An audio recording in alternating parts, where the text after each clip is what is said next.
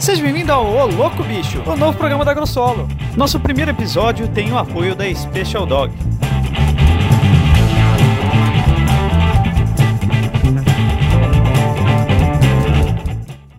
Então hoje eu estou aqui com o Henrique, o Henrique é adestrador, e com a Janaína. A Janaína cuida da área pet aqui da Agrosolo. E a gente veio falar um pouco dos pets, claro. Bom, desde a infância parece que filme de cachorro é filme para chorar. Então, eu separei alguns exemplos aqui, ó, Beethoven, K9, Marley e eu. Tem aquele do Sempre ao seu lado, Sempre ao seu lado também é bem, bem triste. E até Game of Thrones também, parece que todo o conteúdo que envolve cachorro é um conteúdo para se emocionar.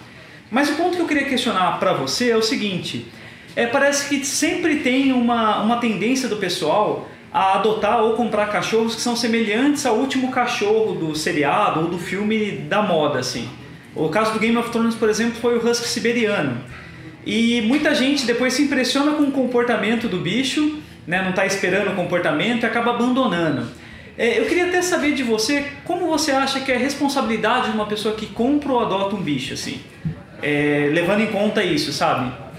As pessoas, antes de, de adotar um cão, justamente você disse bem, eles acabam indo mais pra, pela emoção, né? Então ele acaba adquirindo o cão e ele acaba depois perdendo o controle, porque o cachorro de repente não é para aquela família. Né? Às vezes uma família mais tranquila e pega um cachorro hiperativo, né? Então a, a, o que a gente deixa assim bem, bem claro assim para sempre estar tá consultando, né? Um, veterinário, um adestrador, importantíssimo, né? Saber qual a característica da, da raça, não identificando muita coisa, porque na verdade as pessoas esquecem do lado sentimental do cão, né? E acham que só o espaço físico acaba sendo necessário, onde não é, né? Onde o maior problema está no, nos maus comportamentos, 90% está em, em, em cães em lugares errados, com famílias erradas e sendo cuidado de maneiras erradas, né? Então é lamentável. E assim, é, tem uma. Tem as raças que são mais brincalhonas e mais tranquilas, assim, numa escala, assim, as mais. Porque falam que tem algumas que são bem difíceis de adestrar, assim. Sim, Existem, são. Existe. O Chow Chow, por exemplo, né? O cão da língua azul. Eu já treinei vários e a maioria que eu treinei eu tive problema de comportamento, entendeu? São cães de temperamento muito forte né? E são cães que se você não, não dominar ele antes dos seus seis meses de vida, por exemplo, até porque ele vai virar adulto com dois anos ainda, mas eu acho que a idade inicial de não perder, independente de ser o chau-chau, mas de, um, de ser um cachorro de temperamento difícil, é até seis meses. Passou disso. Depois ele vira o fundão da quinta fica, série, assim. Exatamente. É um, aí um jovem rebelde. Aí fica impossível, né? Aí entra o adestramento, e muitas vezes o adestramento resolve e muitas vezes também não resolve. Até colocando um ponto nisso, eu acho que é, o que tem que melhorar muito em termos de conscientização quando você adquirir um animal é um todo. É, quando a gente fala em comprar um animal, a pessoa ela tem que deixar um pouquinho a coisa do, da beleza do cão ou do modismo da raça para entender que dentro de, das raças você tem as funções. Cada raça tem uma função, por isso que foram desenvolvidas as raças. Então, assim, você tem cães de caça, você tem cães é, de companhia, você tem cães de guarda, você tem cães é, de pequeno, médio, grande porte, e dentro disso você precisa entender que você vai ter que adequar aquele indivíduo ao perfil da sua família.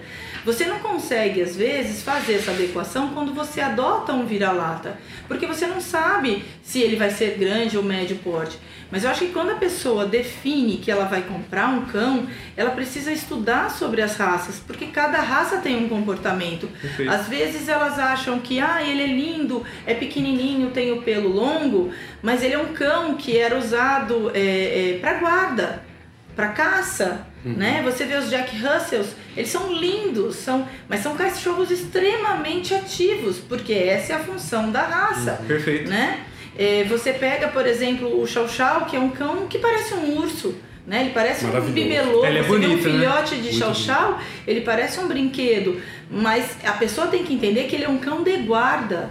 Ele não é um cachorro que pode ser manuseado por qualquer um. Quando você adquire um cachorro que tenha personalidade para guarda, ele precisa entender que esse cachorro vai precisar ser trabalhado por um adestrador. Né? Porque ele é um cão para guarda. Perfeito. E é o adestrador que vai moldar o comportamento para esse cão se tornar um cão obediente e manso. Né? Um, um cão que você controla. É, é, a mesma coisa de um pastor alemão. É um cachorro companheiro, é um cachorro maravilhoso, muito inteligente. Só que é um cão de guarda. Né? E de repente, às vezes acontece um ataque, acontece um, um, um problema, o cachorro destrói a casa porque o cachorro está no ambiente errado. Ah, uma coisa é, interessante também é que um cachorro aqui de Bauru ficou muito famoso, né? O Chico, uhum. o cachorro que a, parece que a moça adotou o cachorro, o cachorro destruiu o colchão e viralizou o vídeo. A questão é quando você adota um cachorro que você não sabe quanto tempo ele tem, qual a idade dele, ainda dá para adestrar? Sim, sim. É possível? Com certeza. A gente assim tem que levar em consideração que o que a Janaina falou é uma coisa importante. Quando você adota, você não tem a dimensão do que pode acontecer. Ele tem carinha de bonzinho, pode ser um, SR, um SRD, pode ser um de raça, mas é um cachorro que é uma caixinha de surpresa. Você não sabe qual a genética dele. Então, de destruir, nem sempre os cães que destroem são cachorros é, negativos, né? Digamos assim, são cachorros de são cachorros ruins, não. Às vezes faz isso por necessidade física, entendeu? Por falta de mais passeio, de adestrar, de levar para fazer um agility, entendeu? Então acho que falta mais interação. E pode ser que o cachorro tenha tudo isso e ainda acabe destruindo. Aí já é um perfil do cão. Ah, entendeu? O que a gente tem que fazer é auto se programar e não deixar o cachorro ter contato com coisas que facilmente ele vai destruir. Então, um pouco é, é a gente que policia um pouco isso, né? Saiu na internet há pouco tempo atrás e isso eu achei bem legal, que o pessoal tava fazendo uma... falando que a nota de 100 reais deveria ser, na verdade, o vira-lata caramelo e não o peixe. E o que, que, você acha disso? Vocês acham legal essa ideia? Porque se tem uma coisa que é marcada no Brasil é que parece que por bairro tem um cachorro caramelo por aí. Uhum, com certeza. É, eu não sei se né, a, a Ficaria legal. O pessoal ia concordar muito com isso na Casa da Moeda, mas seria muito legal. Né? É, eu acho que seria interessante, seria um marco, né? É, é o brasileiro é muito apegado né, aos seus cães. Assim, a gente tem uma cultura muito legal com o vira-lata, com o cão. Eu acho que é uma coisa bacana, mas reiterando o que o Luiz disse, a gente precisa tomar cuidado porque a gente precisa pensar no cão desde que a gente adquire, né? É, Todo cão é bonito, todo cão é, é maravilhoso de você conviver. Às vezes, a pessoa espera para tomar uma atitude tarde demais. Né? Normalmente um cão que destrói é um cão entediado. É entediado porque o dono trabalha o dia inteiro e quando ele chega, ele acha que cinco minutos é o suficiente. E às vezes não é. O cachorro precisa gastar energia não só física, ele precisa gastar energia mental, né? É... Às vezes, um comedor diferente, um brinquedo interativo, isso ajuda. Se a pessoa educa o cão desde pequeno, se ele controla essas atitudes desde pequeno, é muito mais fácil do que corrigir um cão adulto, Perfeito. que né, já chegou lá no, no, no final né, uhum, do, do processo. É muito mais difícil consertar do que educar. E uma das coisas que às vezes as pessoas não, não sabem também, que não é muito cultural nosso ainda do Brasil, é a castração. Uma coisa que melhora muito o comportamento dos cães.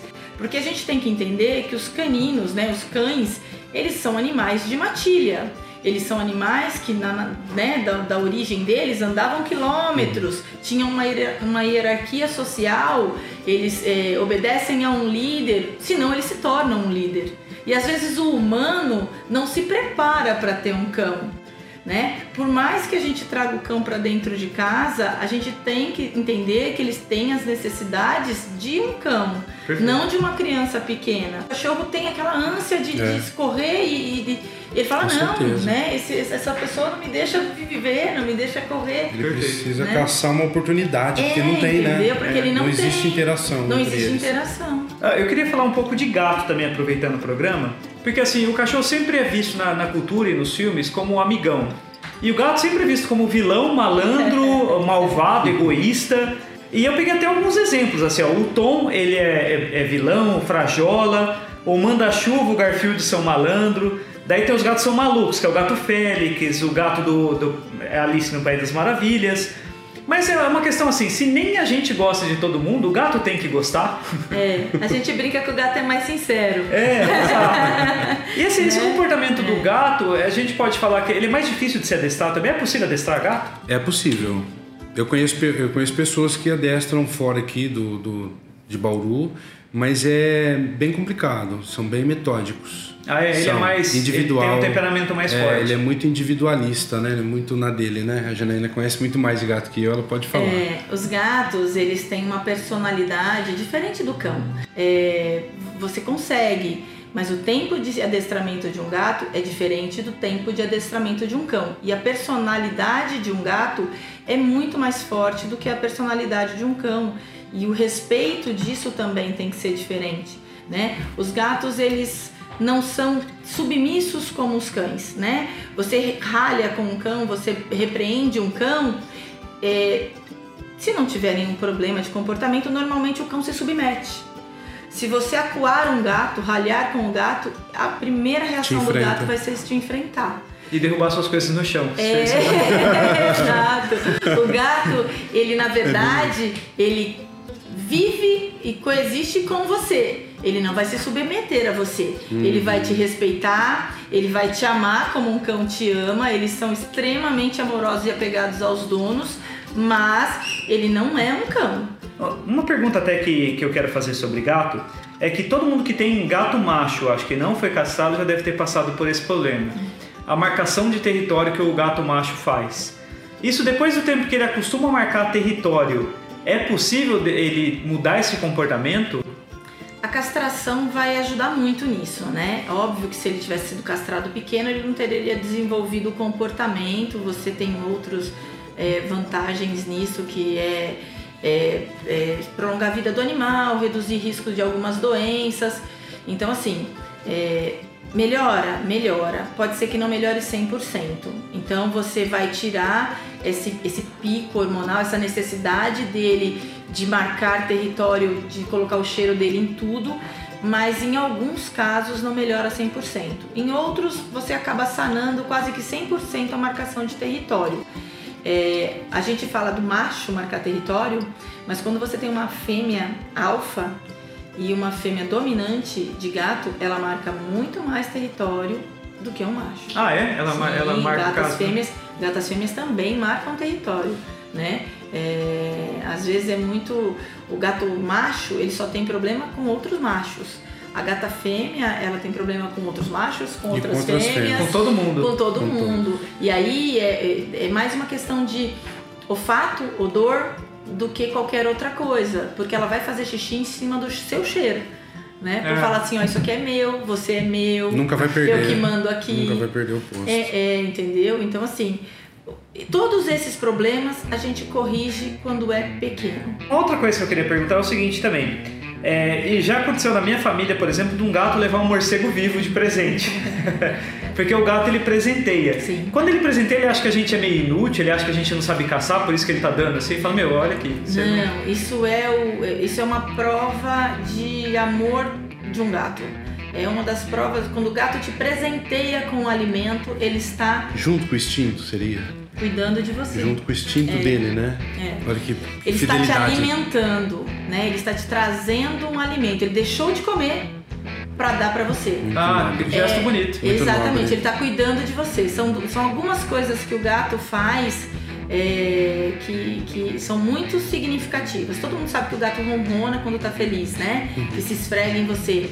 Mas, por exemplo, quando o gato expõe a barriga para você e permite que você faça carinho, isso é um sinal de confiança muito grande de um gato. Quando o gato te traz um presente, normalmente uma barata, Um morcego. um passarinho, né? É porque ele gosta muito de você e ele tá cuidando de você, ele tá te alimentando. É um buquê de rosas diferente. Exatamente. É uma caixa de bombom. É uma caixa de bombom viva. Gente, muito obrigado pela presença. A gente vai acabar o programa por aqui. Mas a gente convida também todo mundo que está ouvindo e assistindo para mandar dúvidas, perguntas, sugestões, tanto para Henrique quanto para Janaína. A gente vai responder aqui nas redes sociais da AgroSolo. Beleza, gente? Obrigadão pela participação. Então, é só. Obrigada a você. Obrigado, eu que agradeço, mano.